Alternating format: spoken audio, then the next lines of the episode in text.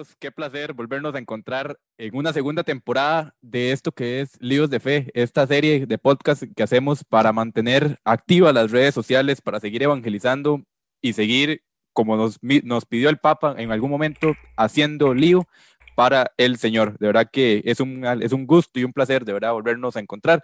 Mi nombre es José Daniel Sosa. Buenas, ¿qué tal? Para mí este, es un placer volver a, a, a temas de líos de fe. Este, Creo que tuvimos una primera temporada muy de lleno, este, pero ya volvemos con una segunda temporada más estructurada, más eh, trabajada para brindarles a ustedes la mejor calidad, darles el mejor amor que podemos dar de parte de nosotros y bueno, que disfruten y aprendamos también un poquito. Entonces, eh, mi nombre es José Andrés Soto y este es un episodio más de Líos de Fe. Y para comenzar, Soto, este, hoy tenemos un invitado de lujo que queríamos tener desde hace tiempo, que ya nos había acompañado en algún otro momento, pero queríamos tenerlo de lleno en el podcast y en un tema sumamente importante, ya que estamos finalizando el mes de octubre, que para la Iglesia Católica es un mes de suma importancia, porque la Iglesia Católica vuelve su mirada hacia todas aquellas personas con una gran tarea y con una gran labor, como lo es la misión. Entonces hoy tenemos al padre José Enrique, es claretiano, entonces él tiene una labor sumamente importante y una historia que vale la pena escuchar. Así que padre, bienvenido, qué placer tenerlo por acá. Gracias, con mucho gusto estamos aquí para compartir con ustedes y sobre todo que creo que es importante eh, valorar todo lo que están haciendo porque es una manera de cómo muchos jóvenes, muchas personas podrán compartir esta experiencia y conocer un poco más también de la misión de la iglesia, que es muy importante. A veces solo hablamos de misión en el mes de octubre, pero en realidad la misión es mucho más. Va más allá, claro, completamente. Este, bueno, padre, entonces para entrar un poquito más de lleno con el tema, este, decíamos que es claretiano, ¿verdad? Esa es la fundación a la que pertenece. Eh, ¿Quién es el fundador? ¿Cómo nace la historia de los claretianos? Muy bien, eh, los misioneros claretianos fuimos fundados por San Antonio María Claret en 1849 un 16 de julio a las 3 de la tarde en la, en una, en la celda de un seminario en Vic, Barcelona, España. Allí el padre Claret, después de vivir eh, una experiencia eh, de llamado a la misión, entonces decide también compartir el don que Dios le había concedido, porque él decía, debemos hacer con otros lo que solo no podemos y además en una carta que envía anuncio también unos meses después de que se dio la fundación, el padre Claret eh, recibe también el nombramiento de ser arzobispo de Cuba. Y en la carta eh, que envía el padre Claret anuncio le dice que él no debe aceptar este, este tipo de títulos porque su espíritu es para todo el mundo, no es para estar encerrado en, en una diócesis, sino que va mucho más allá. Entonces, este, ¿quién era el padre Claret? Pues el padre Claret es eh, una persona que nace en Sallén, en Cataluña, eh, de, de, una familia católica, va descubriendo su experiencia de vida y a los cinco años el padre Claret eh, comienza a pensar en la vida eterna y sobre todo comienza a pensar de cómo las personas pueden entrar a la vida eterna o cómo también las personas se pueden, pueden dejar de entrar a la vida eterna. En aquel momento, el infierno y el cielo, así se le llamaba. Entonces él decía, ¿cómo es posible que muchas personas estén entrando al infierno cuando existe el cielo que es para todos? Entonces a los cinco años él pensaba en la eternidad, pensaba en todo esto y cómo podía hacer para poder eh, hacerle entender a la gente que no debían entrar al infierno. Entonces, esa experiencia eh, la va viviendo el padre Claret eh, y se va acercando mucho junto con su familia, eh, va descubriendo un amor maternal de parte de la Virgen María, amor profundo a la Eucaristía, a la que visitaba todos los días prácticamente en una capilla que se llama Fusimaña, de la Virgen de Fusimaña, ahí más o menos a unos 8 kilómetros de Sallén. Y allí el padre Claret va viviendo esa experiencia, pero ya cuando llega a ser un adolescente, eh, aprende también lo que es la fabricación de tejidos. En ese momento es el boom de la industria textil y entonces este, aquellos que de alguna manera van desarrollando eh, de una mejor calidad eh, en textiles, entonces se van haciendo más famosos. El padre Claret tiene dones especiales para combinar eh, telas, para combinar pinturas y todo lo demás.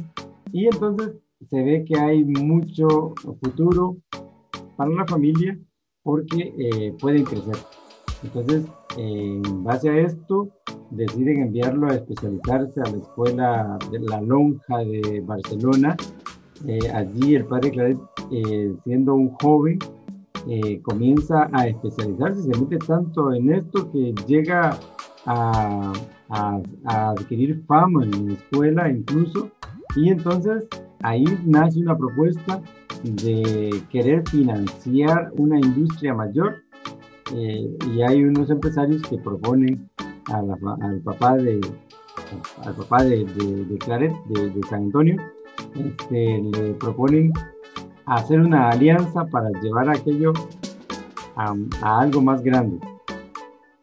Eh, en ese momento, Claret comienza a, cuestionarse de si eso es a lo que él está llamado. Y a partir de ese momento entonces comienza a dar un tiro a su vida, se retira un poco de la industria textil y comienza a meditar, va a la cartuja, eh, después eh, va discerniendo y decide entrar al seminario. Entonces, entra al seminario y es ordenado sacerdote a los 27 años y después de eso, entonces, él siente que prácticamente debe buscar algo más. Y así comienza con la inquietud de responder a la misión eh, a partir de ese momento y entonces se dispone ante la Congregación para la Difusión de la Fe en Roma y a los 32 años recibe el título de misionero apostólico. Entonces, este, ¿esto qué significa? Pues significa que tiene la potestad para ir a cualquier lugar y no tener ninguna dificultad para poder evangelizar. Entonces, normalmente para ir a evangelizar de un lugar a otro hay que pedir permisos. El padre Claret llegaba el título de misionero apostólico. Más o menos. Muchas gracias, padre. Qué interesante, porque yo no, yo no sabía eso del, del título para, para llevar este o hacer misión. Este, yo creo que ya vamos a entrar un poquito en tema propio de la misión, porque eh, ¿qué, ¿qué, podríamos entender por misión? ¿Qué, qué, qué es misión prácticamente? Bueno, misión propiamente eh, podríamos decir es eh, una responsabilidad atribuida de alguien. Entonces, este, ya hablando en el ámbito de la iglesia, la iglesia ha recibido la misión de llevar la buena nueva del Evangelio para que el reino de Dios se vaya haciendo realidad y en esa experiencia del reino las personas, eh, la creación entera, vaya, vayamos entrando en una convivencia de manera que podamos eh, ir experimentando el proyecto que Dios quiso desde siempre. Entonces, la iglesia ha recibido eh, esa, ese encargo de hacer, llevar esa buena nueva del reino. Y por supuesto, eh, para que esta buena nueva del reino se realice, es necesario eh, un acercamiento a la persona de Jesús. Entonces, eh, ¿por, qué, ¿por qué es necesario un acercamiento a la persona de Jesús? Porque Jesús es la máxima revelación de Dios eh, visiblemente, podríamos decir. Y es que, Padre, tal vez cuando hablamos de la misión de la iglesia, nosotros somos miembros de la iglesia, ¿verdad? Yo creo que todas las personas este, están llamadas a la, a, la, a la, misión y a la evangelización. Y yo creo que todos de una u otra manera somos misioneros, ¿verdad? Desde las catequistas que están semana a semana este, ahí con los más pequeños, hasta las personas que ya están este, en un más dedicados propiamente a la misión, como es el caso tal vez de la congregación claretiana y de muchas otras congregaciones que tiene la iglesia, ¿verdad? Que se dedican eh, a la misión como tal eh, a lo largo del, del, mundo. Hace poco escuchaba, padre, una entrevista que le hicieron en una radio católica, ¿verdad? Y me impresionó mucho eh, toda la historia de cómo usted se hace misionero, pero hay una parte que a mí me encantó, ¿verdad? Este, al igual que usted, yo soy muy futbolero, ¿verdad? Y me fascinó la idea de cómo usted atrajo a muchas personas en el Darién, si no me equivoco, allá en Panamá, al, a la iglesia, digamos, al evangelio, cómo los atrajo a través del, a través del fútbol, padre. Pues vieras que el, creo que es muy importante entender que la, la, cuando Dios nos llama, nos llama en la totalidad de lo que somos. Y por supuesto, en nosotros hemos recibido muchísimos dones. Todo, todo, todo lo que hacemos son parte, digamos, de los dones que Dios nos ha dado. Entonces, eh, en ese sentido, tenemos que poner en práctica para poder ser creativos a la hora de ejercer el don de la misión. Entonces, hay muchos lugares en donde prácticamente nosotros no vamos a ir con una Biblia en la mano, primero porque eso no le va a decir mucho. A la gente probablemente le diga más una canción o le diga más un baile. Y en este caso, por ejemplo, eh, qué bueno que escuchó la, este, la radio ese día porque fue una experiencia bonita el compartir con un grupo de jóvenes ahí también. Y para mí esa experiencia es hermosa porque, porque vieras que había muchísimos niños, o sea, allí lo que abundaban eran niños, jóvenes y todo lo demás, y chicos buenísimos para pegarle al balón. O sea, yo veía allí de verdad que, que, que se podía trabajar muy bien. Entonces, claro, aparte de promover los dones de los chicos, que es desarrollar a la persona en todos los sentidos, porque acuérdense que en el crecimiento de la persona se van desarrollando muchas, muchas facetas de la vida y el deporte nos ayuda a desarrollar ese tipo de facetas, incluso el don vocacional también. La fe, por supuesto, se desarrolla en la medida en que se va descubriendo que allí, en lo que a usted le gusta hacer, de alguna manera está Dios y ahí Dios le está hablando. Entonces, prácticamente en el, el Darién es una provincia, la, digamos la provincia eh, de Panamá que pega allá con Colombia y es una provincia muy maltratada, muy maltratada porque eh, este, es muy pobre, es, es, una provincia como en todos lados, en donde prácticamente las culturas originarias han sido marginadas y allí existen las culturas eh, originarias. Están los cunas, gunas, están los emberá, están los guaunam. Eh, son culturas con unos valores propios. Y aparte de eso también está la cultura negra, que, este, que también tiene otros valores y allí en el Darién conviven esas culturas, junto con los que de alguna manera somos mestizos entre blancos, indios, negros, no sé. Entonces, allí este, se, comparte y se convive. Entonces, había que ser muy creativos para poder eh, compartir la, la cercanía de Jesús y ser atractivos al mismo tiempo. Entonces, una Eucaristía para los chicos de pronto no les llamaba la atención porque eh, tenía un concepto distinto. Pero a través del fútbol, después era hermoso ver a la hora de sonar las campañas de la iglesia, los chicos bien vestiditos, porque obviamente no tenían ropa, pero sí tenían alguna ropita, digamos, que se la ponían para el tiempo de fiesta. Y entonces yo insistía en que, en que obviamente el domingo, por ejemplo, había que cambiarse, había que ponerse guapo y todo lo demás, porque nos íbamos a encontrar con el Señor.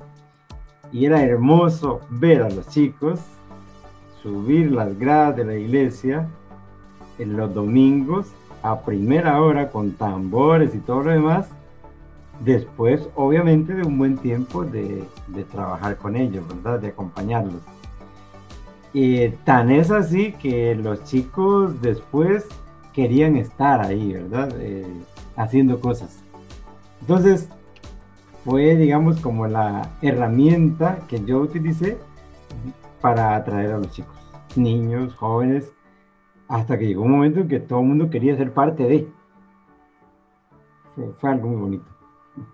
Para qué, qué bonito suena eso porque eh, eso denota que es muy gratificante para, para ustedes, o sea, que, les llena, que les sigue motivando para, para seguir en este camino de, de, evangelización.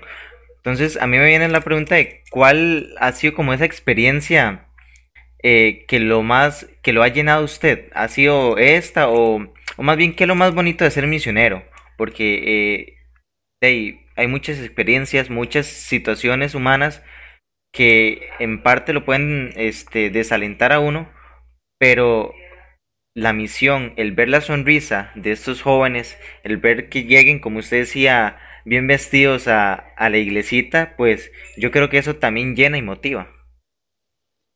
Sí, eh, para mí, eh, yo creo que en sí la vocación que uno tiene cuando comienzas a valorar tu vocación, cuando comienzas a descubrirte como una persona llamada, eh, porque el que es llamado es porque de alguna manera tiene unas cualidades.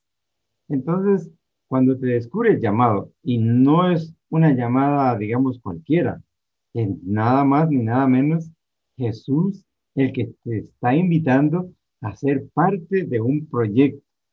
Y esto no es cualquier cosa, porque probablemente hay otros que tal vez tengan más cualidades. Sin embargo, me llamó a mí.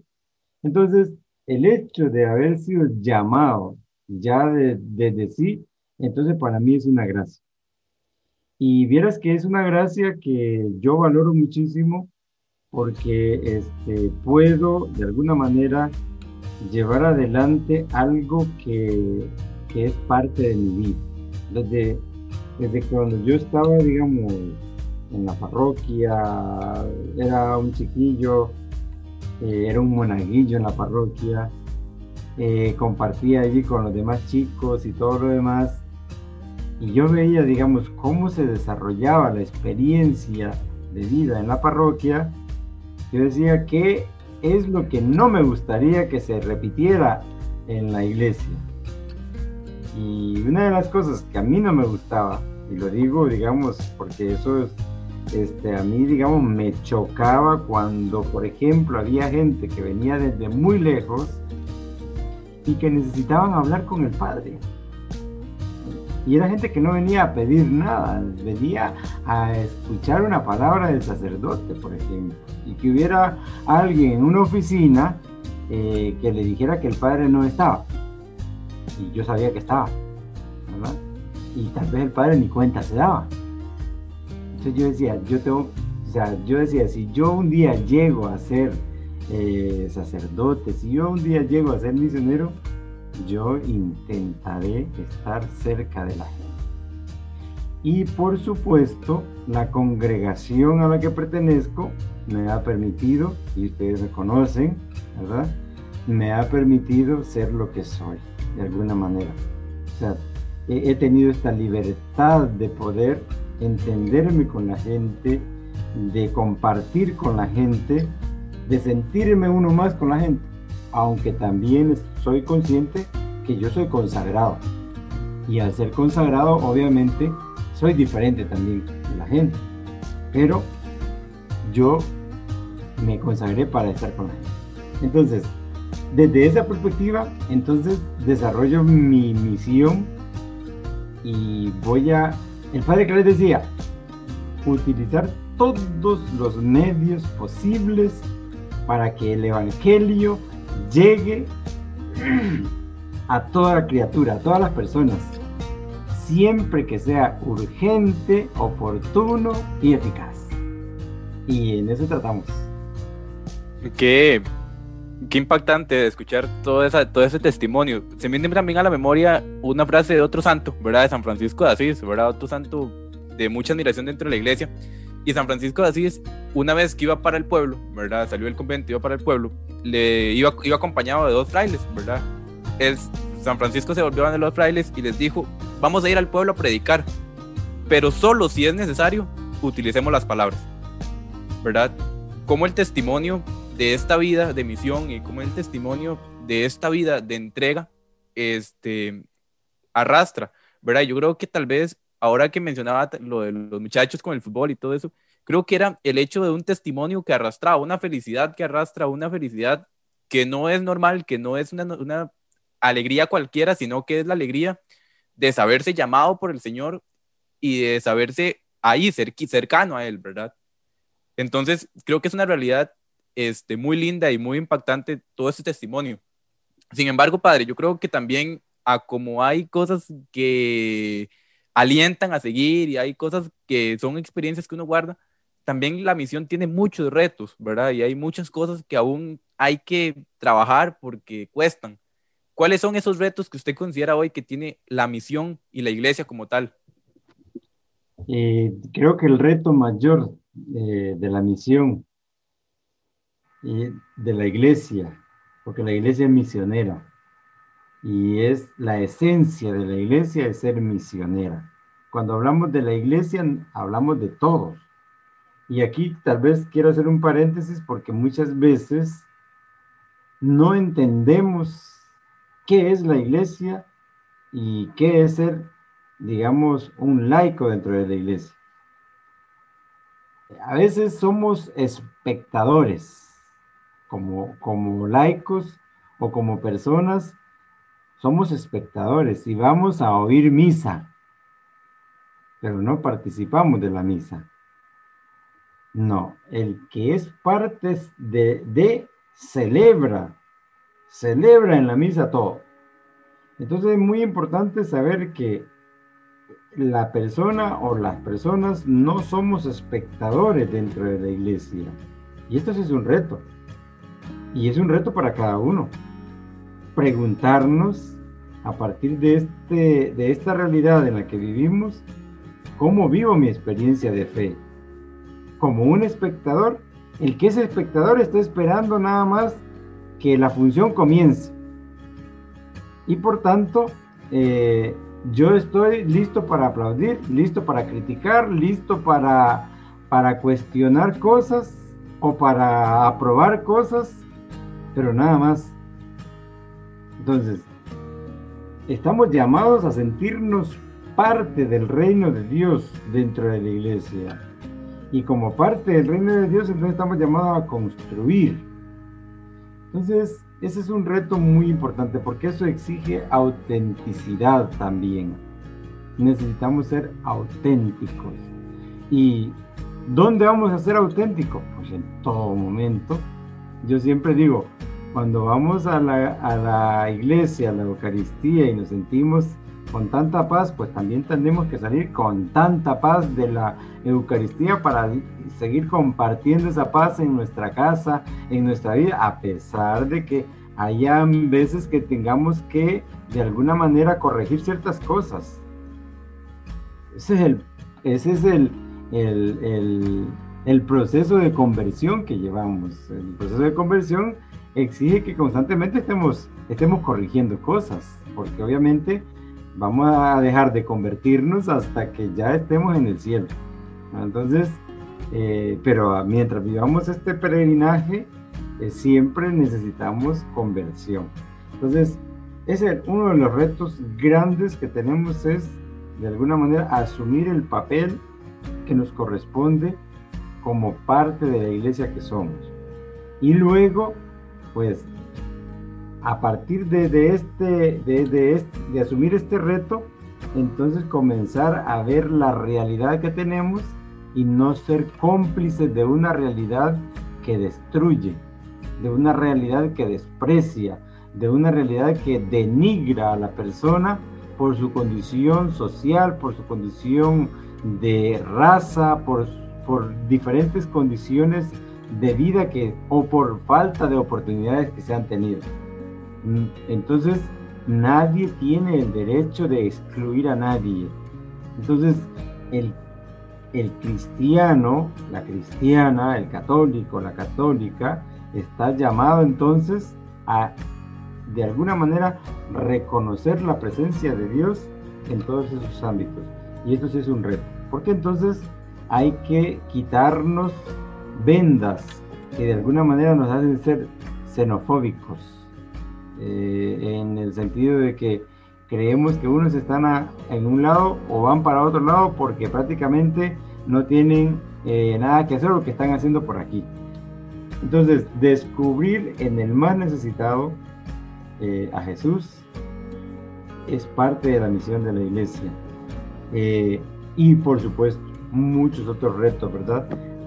Y el reto, tal vez así como grande, es descubrir la mentira de todo un sistema que nos va envolviendo y nos va haciendo entrar en un estilo de vida tan líquida que prácticamente eh, llegamos como a identificarnos tanto y hasta justificamos ciertas prácticas de vida.